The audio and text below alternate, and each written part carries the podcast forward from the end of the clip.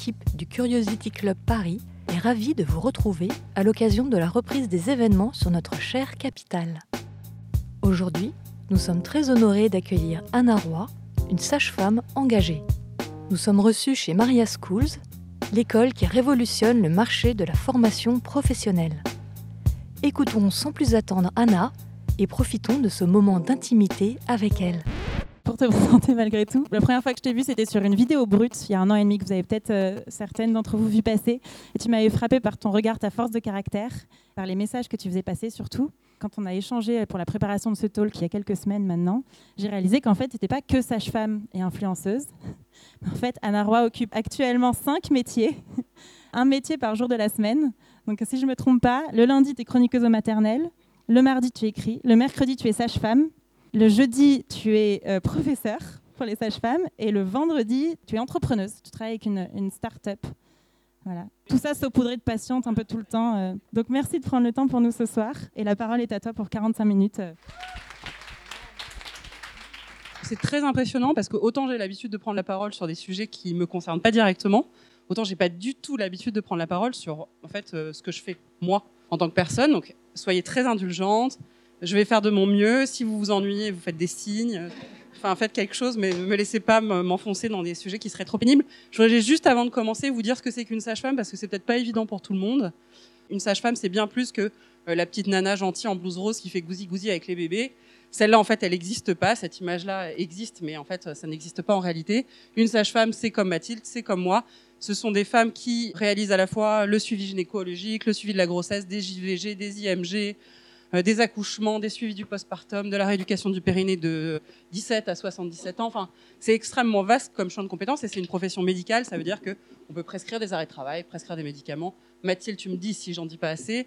C'est un métier à haute compétence qui est très dénié par les autres parce qu'en fait, je pense, et il faut pas faire paranoïa, mais que quand même, c'est parce que c'est une profession de femme au service des femmes et qui en plus exerce dans un moment ultra tabou de l'existence qu'on n'a pas trop envie de voir. cest la naissance, la naissance c'est quand même un peu gore. Euh, la mort, parce qu'effectivement, on, accompagne beaucoup de morts.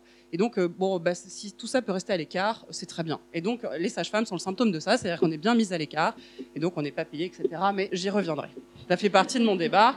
Ça y est, je suis déjà épuisée. Ça fait deux minutes. Bon, parfait. Ça commence très fort. Bon, alors, on avait dit avec Isabelle euh, que on se disait un peu avant pourquoi j'en suis là, ce que je fais aujourd'hui et ce que je veux faire demain. Alors je voudrais juste vous raconter pourquoi j'en suis là, parce que je trouve ça assez, euh, assez touchant.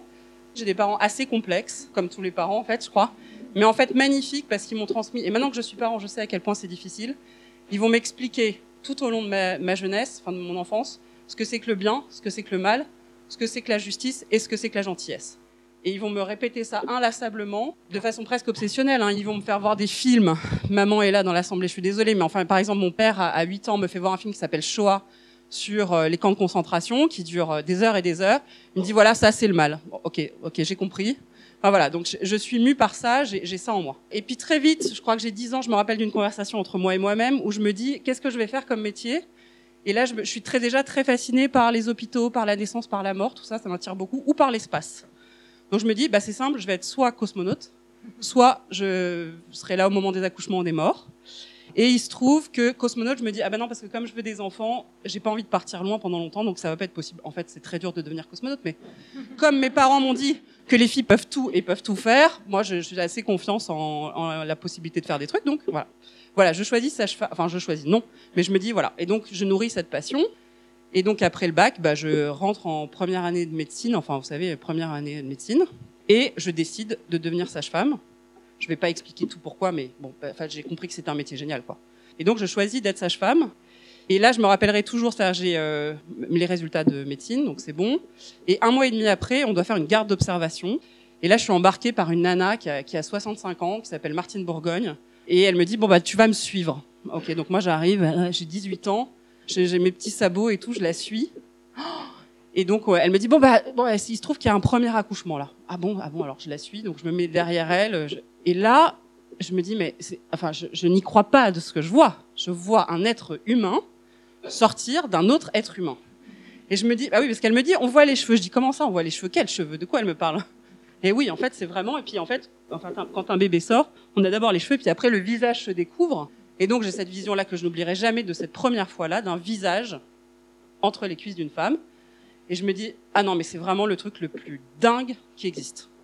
Donc là, c'est vrai que j'étais euh, à moitié morte en PLS sur le côté. Et je me dis, ah ouais, c'est vraiment, euh, c'est bien. Je, me sens à ma place. Tout de suite, je me dis, ah ouais, c'est là qu'il faut que je sois. Et puis après, bah, le problème, c'est qu'en fait, on a fait deux autres des accouchements, plus d'autres consultations. Et je me suis dit, waouh, c'est un métier euh, extraordinaire.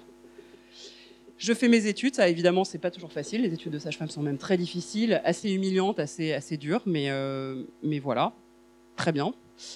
Je fais des gardes en même temps d'être soignante, d'auxiliaire de puriculture, de puricultrice. Enfin, je vais explorer en plus de mon de, mes études tous les corps de métier avec lesquels je vais travailler. Ça, j'ai trouvé que c'est une expérience très enrichissante. C'est un peu bateau de dire ça, mais parce qu'en fait, de savoir qu'est-ce que c'est que d'être aide-soignante. Aide-soignante, c'est en fait un très beau métier. C'est un métier très exigeant et très beau et de savoir à quel point c'est dur, je peux vous dire que vous, vous traitez plus jamais les gens avec qui vous travaillez de la même façon après. Et du coup, j'ai un immense respect pour ces femmes qui en fait font fonctionner l'hôpital et qui sont les infirmières, les aides-soignantes, les agents de service hospitalier, tout ce, tout ce monde qu'on voit pas et qu'on ne veut pas voir, là encore, invisible, et qui pourtant fait fonctionner euh, voilà, des centaines, euh, enfin, qui fait fonctionner l'hôpital. quoi. Sans elles, c'est pas les médecins, les sages-femmes, quelque part, alors les sages-femmes aussi. Mais les médecins, c'est un peu la partie immergée de l'iceberg. On a besoin d'eux, bien entendu, mais en tout cas, c'est le, gros est assuré par, le, par la base. Voilà, donc je deviens sage-femme, j'essaie de travailler dans un hôpital parisien. Euh, j'hésite beaucoup sur mon lieu d'exercice, mais je trouve que c'est sympa parce qu'il donne une grande liberté aux femmes. Ils les contraignent pas. À l'époque, enfin il y a dix ans, c'est assez novateur. Aujourd'hui, ça l'est plus du tout, mais à l'époque, c'est encore novateur. Et donc, typiquement, c'est un endroit où vous pouvez accoucher dans l'eau, accoucher dans toutes les positions que vous voulez, parce que oui, on peut accoucher euh, dans l'eau et dans toutes les positions qu'on veut. Voilà, et donc je trouve ça super et je fais des rencontres extraordinaires et euh, j'exerce, je fais 15 gardes par, par mois, enfin je travaille comme une, comme une abrutie. Et tout ça, toujours, alors ce que je vous ai pas dit, c'est qu'en fond, autant de mes études et premières années d'exercice, on dit Ah, Anna, putain, mais c'est vraiment la star, elle est trop forte, elle gère tout. Mais tout le monde me dit Mais quand même, t'es un peu sensible, t'es un peu euh, gnangnan. Et c'est vrai que moi, je, suis là, je, je fais un accouchement qui se passe bien, je cours dans un endroit qui s'appelle le lave-bassin, on nettoie les bassins, et je vais pleurer tranquillement. Et à l'inverse, parce que je suis émue, parce que je suis contente, quoi. Et à l'inverse, quand j'ai une mort périnatale, moi, je mets 4 euh, jours, 5 euh, jours, euh, plus à me remettre. Et donc, je suis très, très, c'est vrai, très sensible. Et tout le monde me dit, mais il faut se blinder, c'est pas bien que tu sois comme ça, ça va pas. Bon. Et je, et suis d'accord avec ça, je suis d'accord, puisqu'ils me le disent, c'est que ça doit être vrai, c'est qu'il faut que je me blinde. Donc, j'apprends à me blinder et à me détacher. Donc pendant six mois, je me rappelle très bien de cette période, j'exerce avec ce qu'on m'a dit, c'est-à-dire la distance thérapeutique. Ça, c'est un concept très spécial qui fait que je fais mon boulot, j'ai ma blouse, et puis, et puis voilà. Et puis en fait, je vais, vais pas être touchée par vos histoires. Et puis en fait, je me dis, mais non. Euh, et là, là, il y a vraiment un déclic qui s'opère. Je suis encore très jeune et je me dis, ah non. En fait, si c'est faire le métier pour ça, je ne veux pas le faire comme ça, ça ne m'intéresse pas. Et donc, je redécide de, euh, bah, de pleurer, d'être content avec les gens, d'être triste avec les gens quitte à ce que ça me coûte euh, évidemment de ma personne. Et je sais que je me suis abîmée à l'hôpital à cause de ça parce que bah, justement j'avais pas mis de filtre. Bon, et il se trouve que parallèlement j'ai une vie sociale très active. Je fais beaucoup la fête, j'adore la fête. Mais à la fête, vraiment, j'aime beaucoup ça. Donc j'ai un emploi du temps, je fais les gardes et la fête, et la fête et les gardes, et les gardes et la fête, avec l'alcool, l'ivresse, tout ça, les amis, hein, les garçons, tout ce qu'on veut. Et au cours de ces soirées, à chaque fois que je raconte ce que je fais, tout le monde me dit putain mais c'est un truc de dingue et tout je vois bien que les gens sont intéressés. Et comme je tiens un carnet, parce que, ah oui, ce que je vous ai pas dit, c'est que tous les accouchements, toutes les situations, j'écris tout. Comme un psychopathe un peu, hein. en fait, en quelque sorte. Mais parce que je me dis, je ne veux pas oublier ce que j'ai vécu. Donc je me dis, allez, Anna écrit. Et donc j'ai plusieurs carnets très beaux de Moleskine qui sont très beaux avec toutes les histoires qui sont racontées. Et tout d'un coup, je me dis, mais c'est vrai que tous les gens ont l'air hyper intéressés par ce que je raconte. Et comme j'ai quand même une fibre littéraire qui est due à mes parents, voilà, je me dis, bah, ah oui, bah, si j'allais proposer ça à des éditeurs. Et il se trouve que j'ai une patiente euh, qui me dit, mais bien sûr, elle lit mes carnets, elle dit, mais c'est absolument génial. Voilà, il faut absolument éditer ça, etc. Et elle l'édite, et c'est le premier livre que je publie qui s'appelle Bienvenue au monde, et qui paraît aux poches, qui a un, enfin, un certain succès, oui, qui a un certain succès, et qui raconte mes anecdotes de sage-femme. Et là, bah, là, ça fait un peu boule de neige. C'est-à-dire que je me mets vraiment à beaucoup écrire, donc j'écris maintenant beaucoup je me mets à enseigner, je me mets à faire plein d'autres choses. Et surtout, je me prends une passion pour la transmission et la vulgarisation. Et euh, vraiment, j'adore ça, quoi. Faire euh, d'écrire des faits scientifiques euh, et les rendre accessibles au plus grand nombre pour que les femmes, parce que le parce que entre parenthèses, c'est vrai que les, souvent les femmes, mais les hommes aussi, hein, mais moi c'est ma spécialité, c'est femmes, sur ça je parle pas des hommes, mais en fait elles savent pas ce qui leur arrive. Je prends typiquement une femme quand elle, elle débute sa première grossesse, bah elle sait pas où est-ce qu'il faut qu'elle accouche. Son gynéco lui dit va là, bah elle va là c'est normal. Et donc en fait, je sais que le savoir, donner un socle de savoir aux gens, ça leur permet d'être ultra libres et d'être ultra heureux de ce qu'ils font. Parce qu'en fait, et je, vais le rabâcher 20 fois, je le rabâche tous les jours, mais on n'accouche pas 50 fois dans sa vie, on n'a pas 50 fausses couches dans sa vie non plus, on n'a pas 50 morts périnatales. Tout ça, c'est des, événements de la vie des femmes qui sont euh, genre hyper importants. Et si on et si ça se passe mal, ça peut laisser des traces ad vitam aeternam, ça peut traumatiser les gens. Et voilà. Et donc euh, ça, je suis, très consciente de ça, donc je suis tout de suite intéressée par la transmission, la vulgarisation. C'est comme ça. Et, puis la télé, ça commence comme ça, c'est-à-dire qu'en fait, je, viens, je, je me rappelle plus exactement, je viens pour parler de je sais pas quoi, euh, je crois de mon livre. Et là, j'ai un coup de foudre amical avec la présentatrice, et du coup, c'est comme ça que je commence à travailler dans une émission qui était sur France 5 à l'époque, qui s'appelle La Maison des Maternelles. Voilà. Donc ça, mon entrée dans le dans les médias commence comme ça. Et euh, qu'est-ce qu'il faut que je dise? Euh, qu'est-ce que, Je ne sais plus après par où partir, parce que je fais tellement de trucs. Oui, c'est-à-dire que je, suis vraiment heurtée, s'il y a vraiment un truc qui m'anime, c'est que je vais me mettre à faire de la politique sans que je le veuille. C'est-à-dire que les conditions d'accouchement, les cadences de travail infernales que subissent les sages-femmes, les professionnels de la santé commencent vraiment à me heurter parce que je vois que, comme je viens de vous dire, ça a vachement d'importance dans la vie des femmes. Et je me dis, ah là là, on est en train de bousiller des centaines de milliers de gens.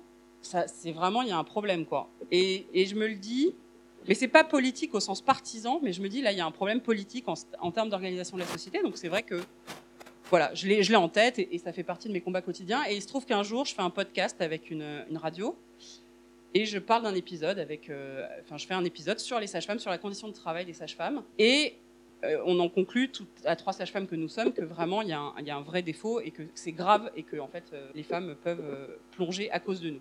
Et voilà, et donc je fais la promo de, ce, podcast que je fais sur mon Instagram et je décris une garde, je dis voilà ce que c'est qu'une garde de sage-femme et je finis par en me disant putain l'institution est maltraitante, l'institution est maltraitante parce que je raconte que je maltraite des gens quoi, vraiment voilà, mais je dis l'institution est maltraitante, l'institution est maltraitante.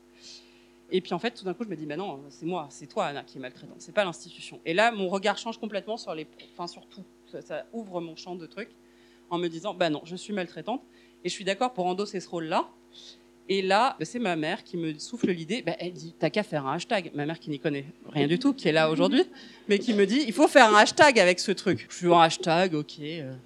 Donc je mets hashtag parce que je suis pas du tout féru de communication. Donc ok, je vais mettre un hashtag, je suis maltraitante. Bon, et puis là, voilà, tout ça, il y a la vidéo brute, il y a d'autres vidéos, enfin ça fait 7 millions en tout de vues. Parce que je crois que c'est très fort, c'est pour la première fois une forme d'un professionnel de la santé qui met un genou à terre, qui dit, euh, en fait, ouais, on, chie dans la colle, et on chie dans la colle parce qu'en fait, on n'a pas les moyens de vous prendre en charge correctement, et donc on vous blesse, on vous maltraite.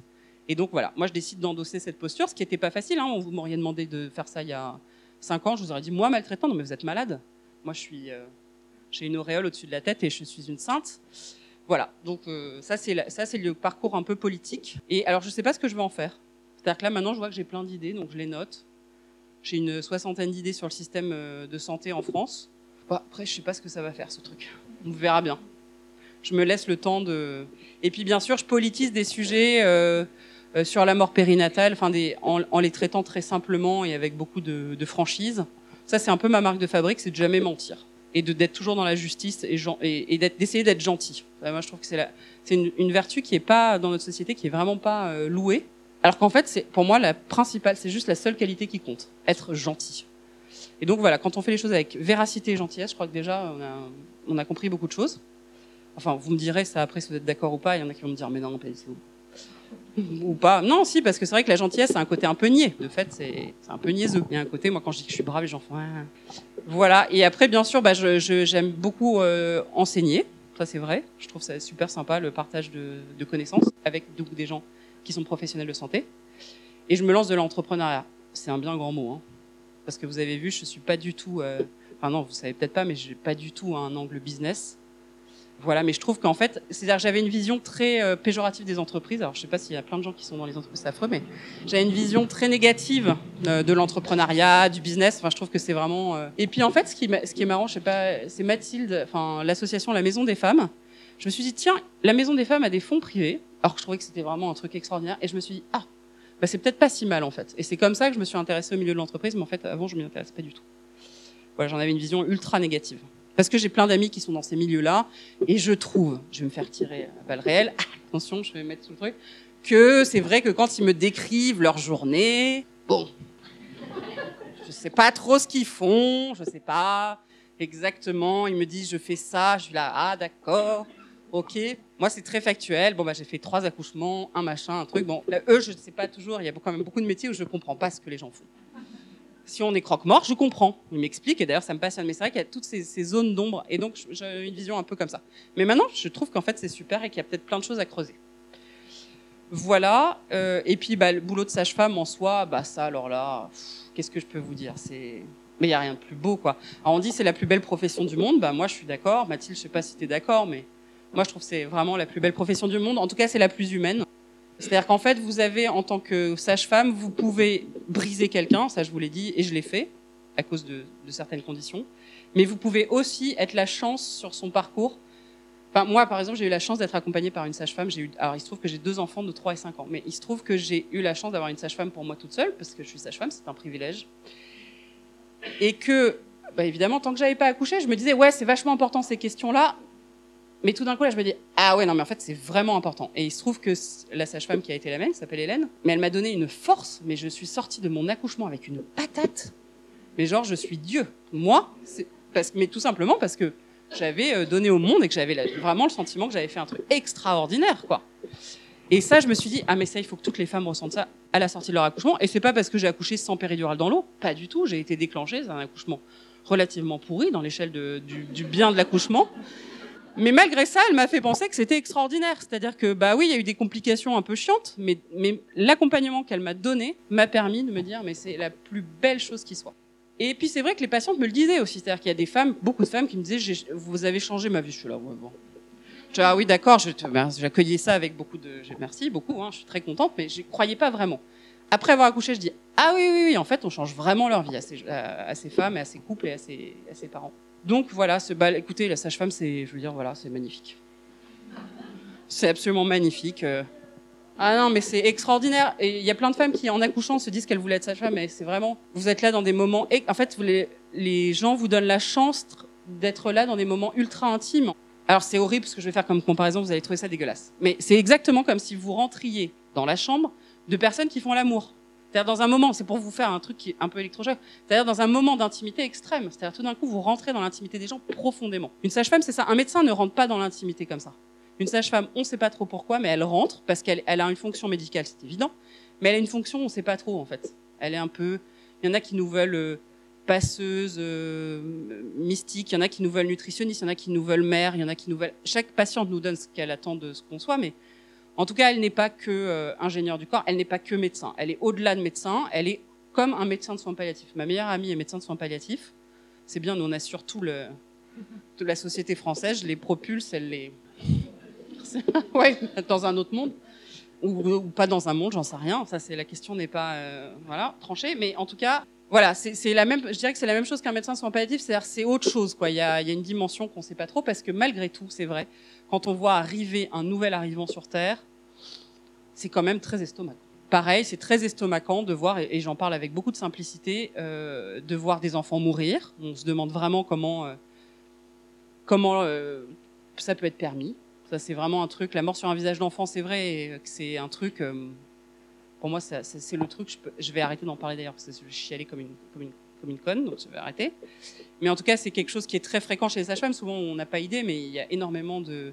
Je ne veux pas faire peur aux femmes enceintes qui sont là parce que souvent, c'est dans des contextes particuliers, etc. Mais en tout cas, c'est une situation fréquente que de perdre des bébés et d'accompagner des bébés vers la mort. Et puis, il y a aussi toutes des situations dramatiques dont Mathilde était la spécialiste, c'est vrai, mais on est au cœur du dépistage des violences, on est au cœur de la prise en charge des fausses couches, au cœur de la prise en charge de tous ces sujets qui sont trop importants et qui sont trop oubliés de la société. Voilà. Donc moi j'adore mon métier, mais on nous donne pas assez de moyens et du coup on fait que de la merde.